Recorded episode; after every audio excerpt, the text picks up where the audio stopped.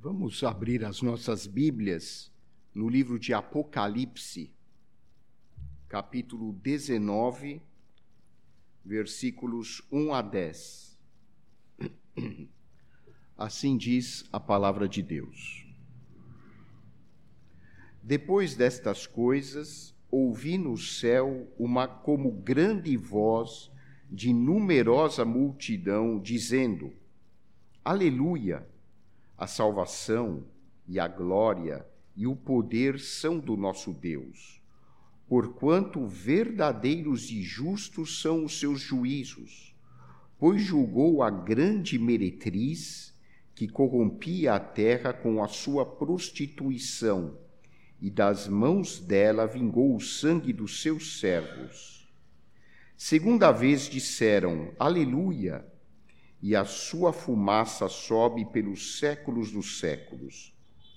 Os vinte e quatro anciãos e os quatro seres viventes prostraram-se e adoraram a Deus, que se acha sentado no trono, dizendo: Amém, Aleluia.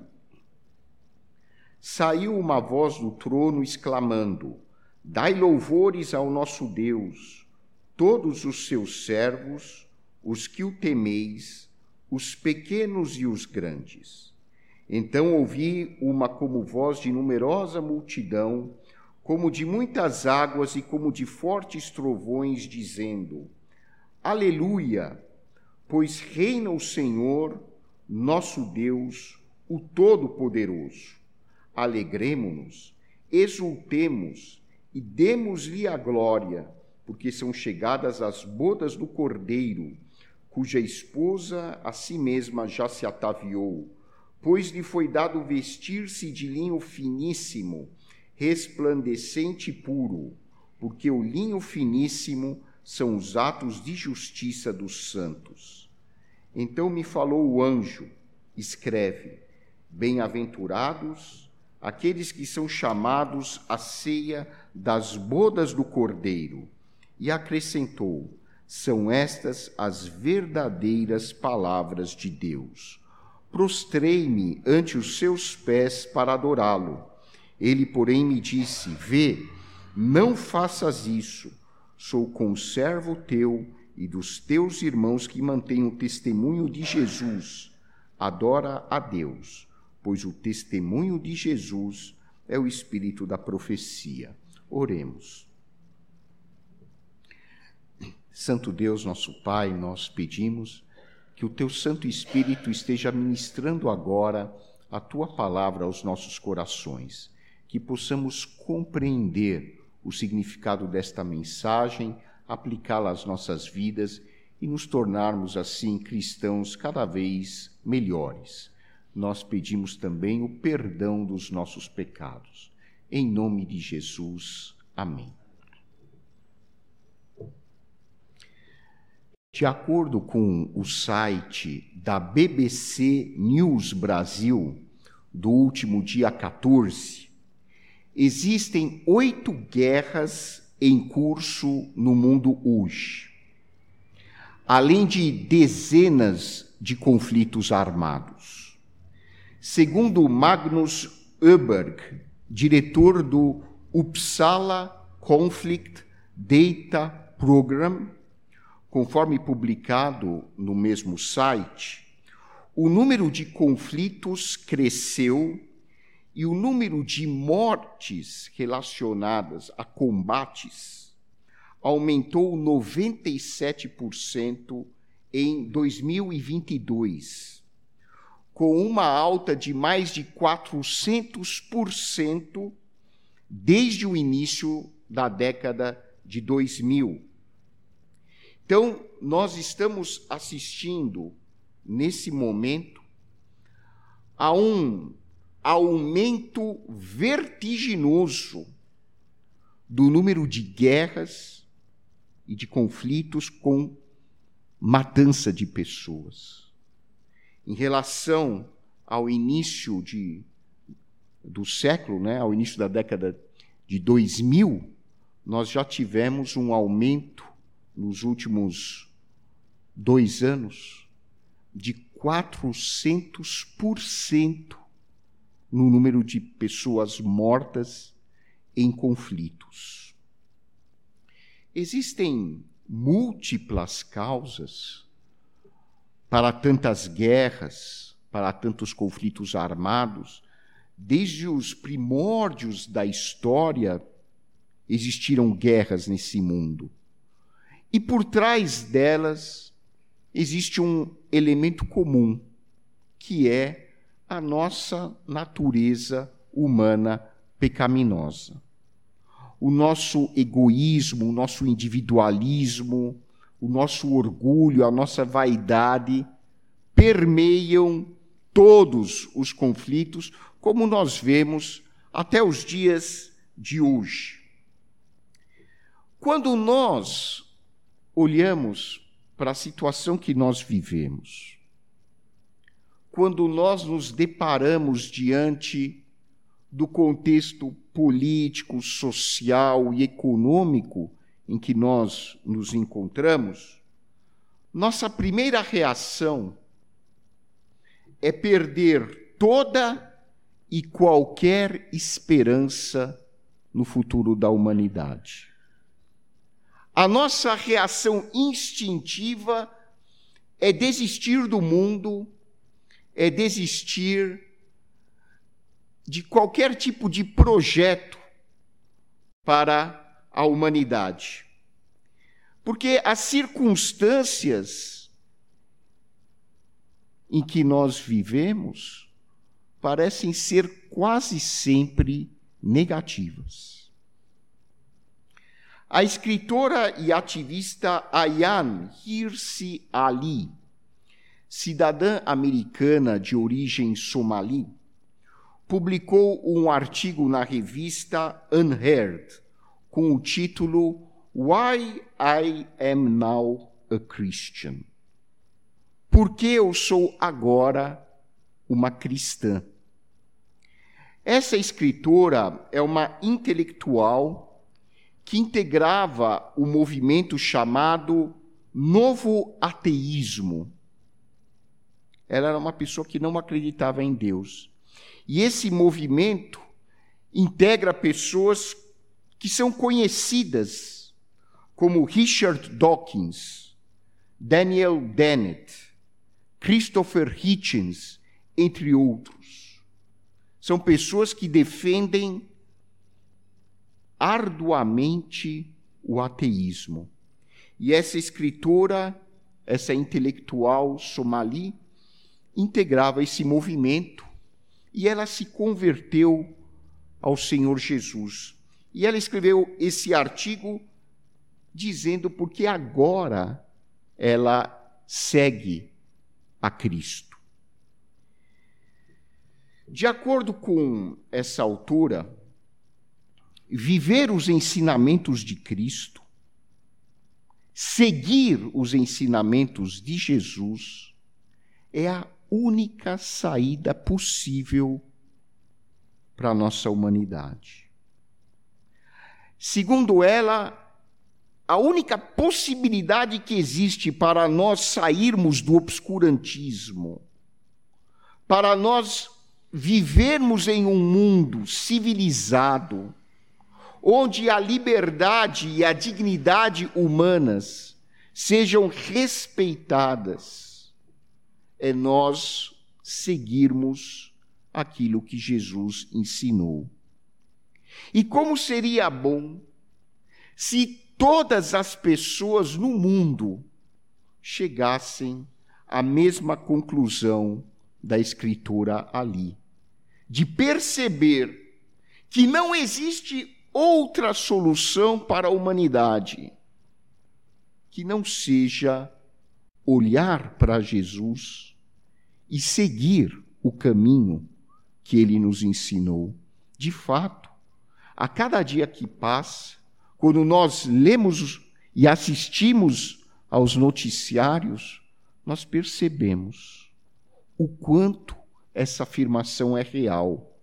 Não é a tecnologia que vai nos salvar do caos, não é a filosofia que vai nos salvar do caos, Não é o conhecimento científico que vai nos salvar do caos, embora a filosofia seja importante, embora o conhecimento científico seja importante, embora a tecnologia seja importante, claro que tudo isso é importante.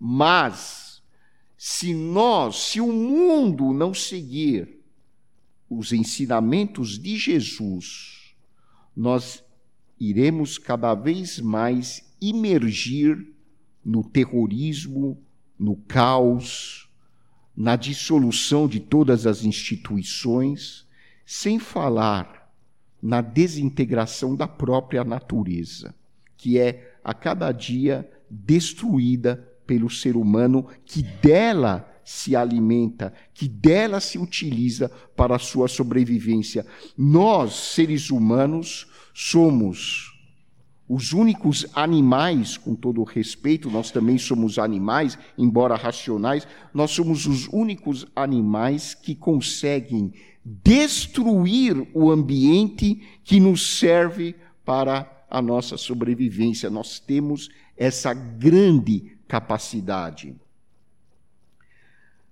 Apesar de você e eu, com frequência, perdermos a esperança na humanidade, Deus é um otimista. Deus é um otimista. E ele nunca perde a esperança no ser humano. Deus sempre mantém a sua visão positiva, apesar de todas as nossas falhas, em suas criaturas e no desenrolar da história. O último livro da Bíblia, chamado Apocalipse, em outras versões, esse livro é chamado de Revelação, nos transmite uma notícia maravilhosa uma notícia reconfortante.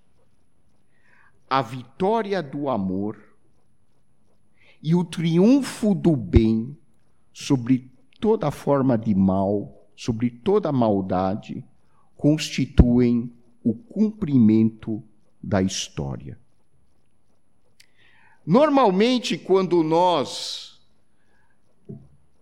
temos um lançamento de um filme no cinema, nós, em geral, não queremos ouvir o spoiler para não perder a graça no filme. Mas o livro de Apocalipse nos dá um spoiler sobre o fim da história.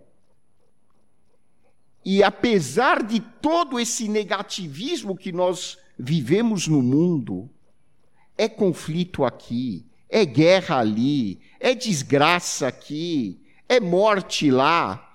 Apesar de todo esse negativismo, esse spoiler que o livro de Apocalipse nos dá sobre o desenrolar da história é altamente positivo.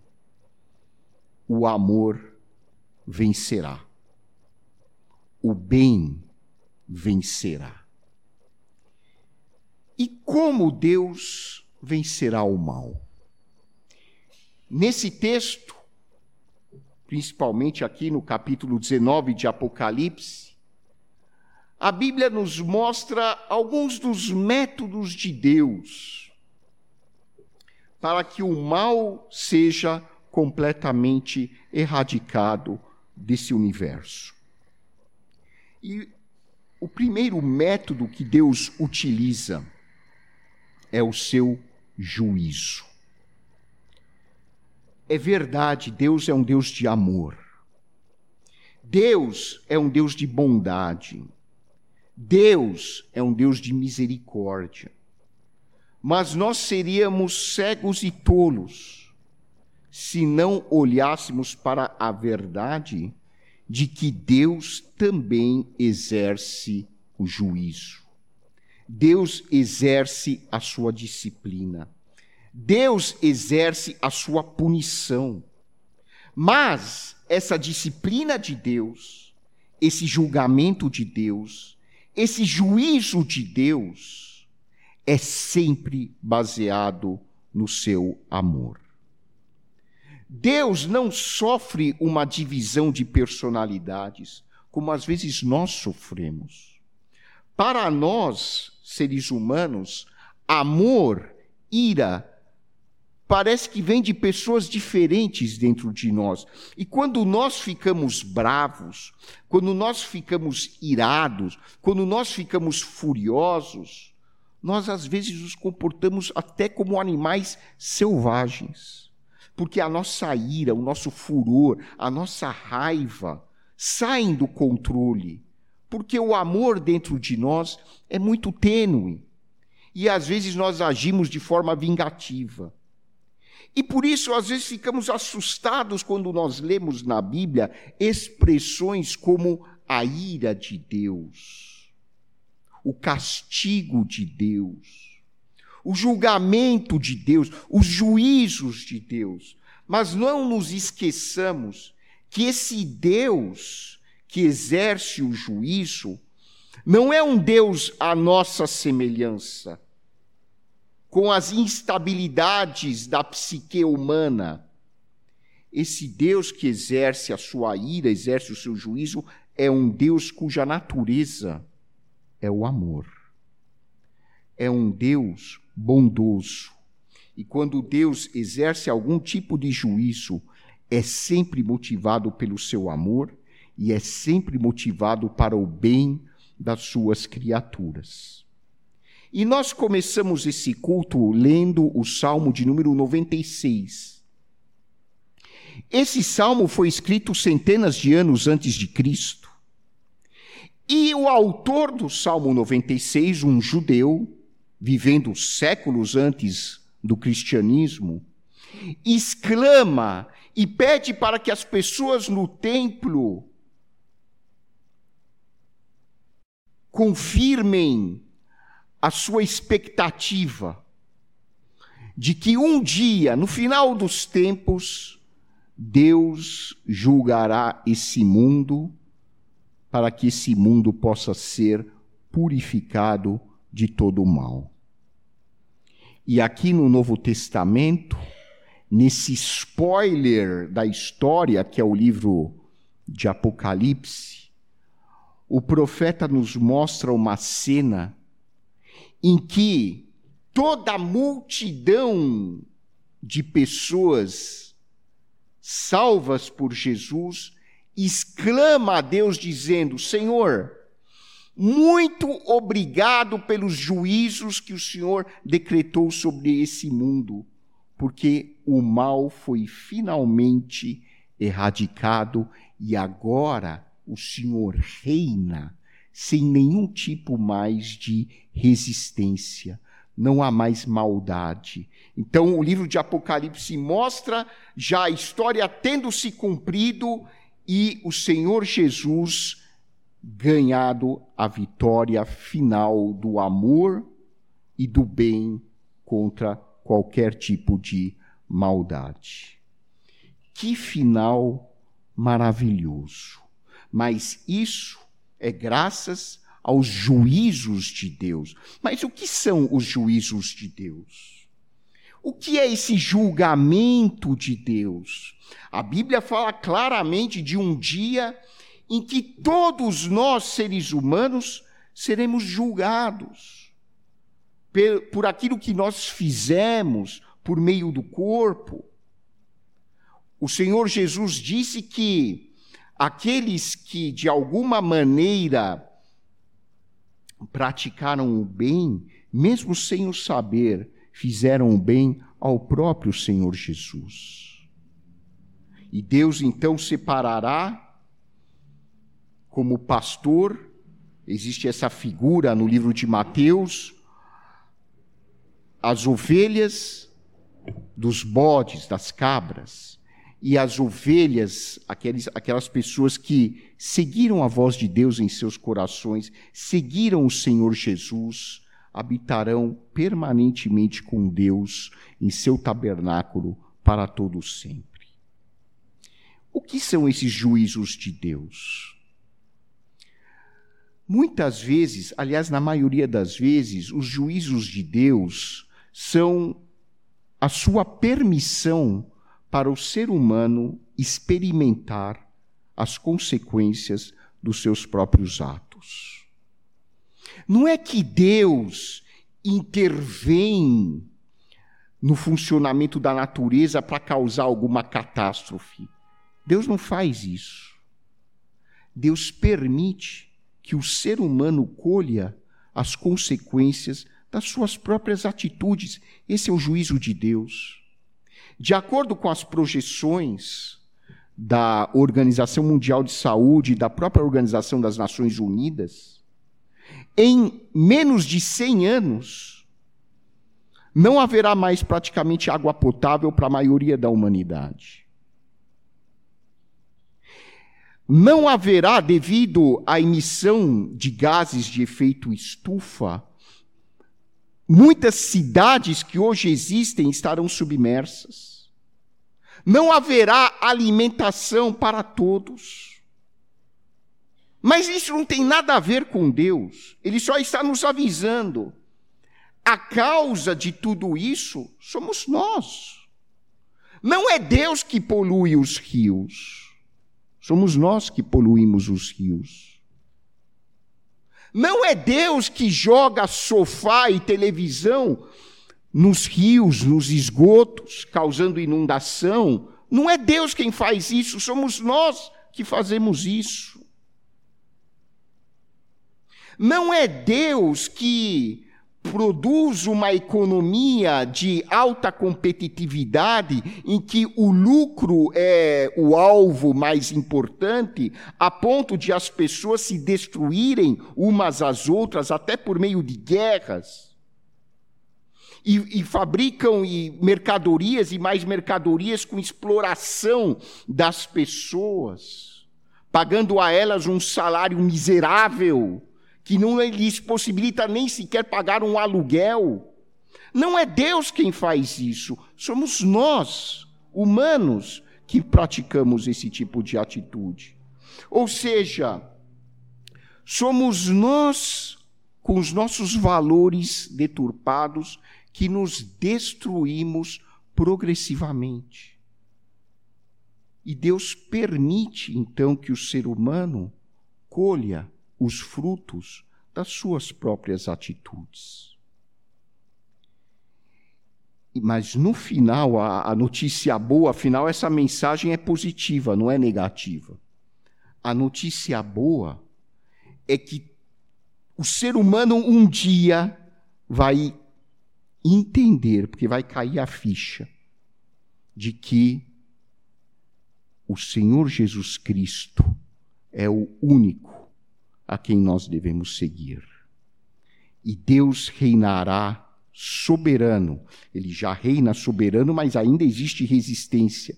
Mas toda essa resistência será aniquilada. E diz a palavra de Deus que na eternidade todo joelho se dobrará e toda língua confessará que Jesus Cristo é o Senhor para a glória de Deus Pai. Na língua grega, esse confessar não é só confessar da boca para fora, é, é adorar, é louvar com alegria e ação de graças. E a Bíblia diz que todo ser humano um dia louvará a Deus e ao Senhor Jesus, reconhecendo a sua justiça. Não haverá mais pecado, não haverá mais injustiças sociais, não haverá mais desigualdade econômica, não haverá mais ditadores fazendo o que bem entendem, matando quem bem entende, não haverá mais nada disso. Só Deus reinará e o amor será absoluto. Esse é o fim da história. É que quando a gente lê essas palavras hoje, parece tão fora de contexto, dá a impressão que a gente está lendo uma fantasia. Mas Deus é capaz de todas as coisas, de todos os milagres. E esse é um milagre que Deus vai executar na história. E o livro de Apocalipse aqui fala sobre a meretriz que foi condenada, cuja fumaça sobe por toda a eternidade. Quem é essa meretriz? No livro de Apocalipse existem algumas figuras, metáforas, que eram muito conhecidas na época dos apóstolos e hoje uh, são desconhecidas da maior parte das pessoas, inclusive dos cristãos. A meretriz, uma prostituta, simboliza a cidade de Roma, a Roma pagã, a Roma do Império Romano, a Roma com sua cultura devassa, com sua idolatria, com suas imoralidades de todo tipo. E essa meretriz montava sobre uma besta, um monstro vermelho, que simbolizava o Império Romano, com seu poderio político, com seu poderio militar, que escravizava as pessoas, desrespeitava as pessoas.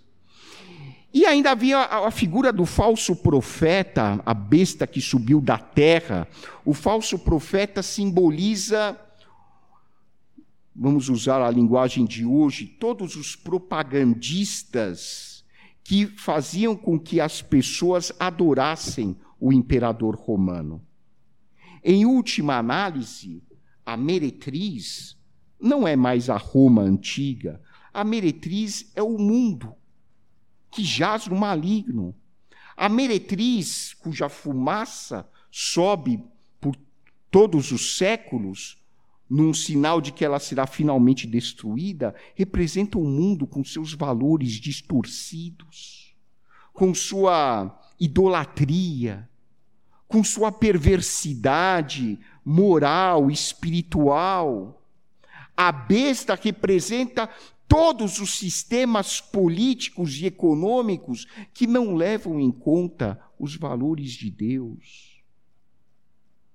E o falso profeta representa todos aqueles que, de alguma maneira, procuram levar as pessoas para longe de Deus e levá-las para adorar a figura dos governantes, dos ditadores, daqueles que governam e dominam esse mundo sem nenhum tipo de respeito por Deus e sem nenhum tipo de respeito pelo ser humano. Todas essas figuras no Apocalipse são derrotadas, mostrando que o final é feliz. Deus também vence esse mundo por meio da adoração. Por que nós adoramos a Deus? Por que é importante nós louvarmos a Deus? Por que nós vimos todo domingo aqui para a igreja para cantar hinos, para cantar louvores? Por que nós louvamos a Deus? Porque Ele é digno de ser louvado. Ele é o nosso rei, ele é o nosso criador, é justo, é bom que nós com atitude de ação de graças, exaltemos o nosso Deus, louvemos o nosso Criador. Mas não é só isso. Quando nós louvamos a Deus, nós deixamos de olhar para nós mesmos. Nós desviamos o olhar da nossa arrogância, do nosso individualismo, da nossa prepotência, do nosso orgulho, nós deixamos de olhar para nós mesmos e com humildade nós exaltamos o nosso Criador. Por isso é tão importante nós adorarmos a Deus. E a Bíblia diz, como nós já mencionamos, que na eternidade futura, tudo que existe, tudo, sem exceção, louvará a Deus. E finalmente, nesse texto que nós lemos do livro de Apocalipse, é, mostra que Deus vence o mundo por meio do Evangelho de Jesus. O anjo diz para João, em visão, que o testemunho de Jesus é o espírito da profecia é proclamando as boas novas de Jesus que nós podemos resgatar essa humanidade que foi criada originalmente à imagem e semelhança de Deus. E essa imagem só, re, só é resgatada no ser humano por meio do Evangelho de Jesus. Porque o Evangelho de Cristo é a mensagem da graça de Deus, é a mensagem do amor incondicional de Deus, é a mensagem do projeto infalível de Deus para você e para mim.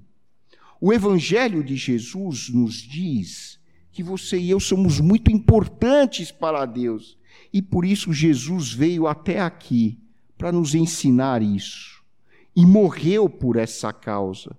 Morreu pelos nossos pecados, mesmo sendo em sua natureza Deus, ele deixou de lado a sua natureza divina e veio até aqui para mostrar o quanto você e eu somos importantes para o nosso Criador.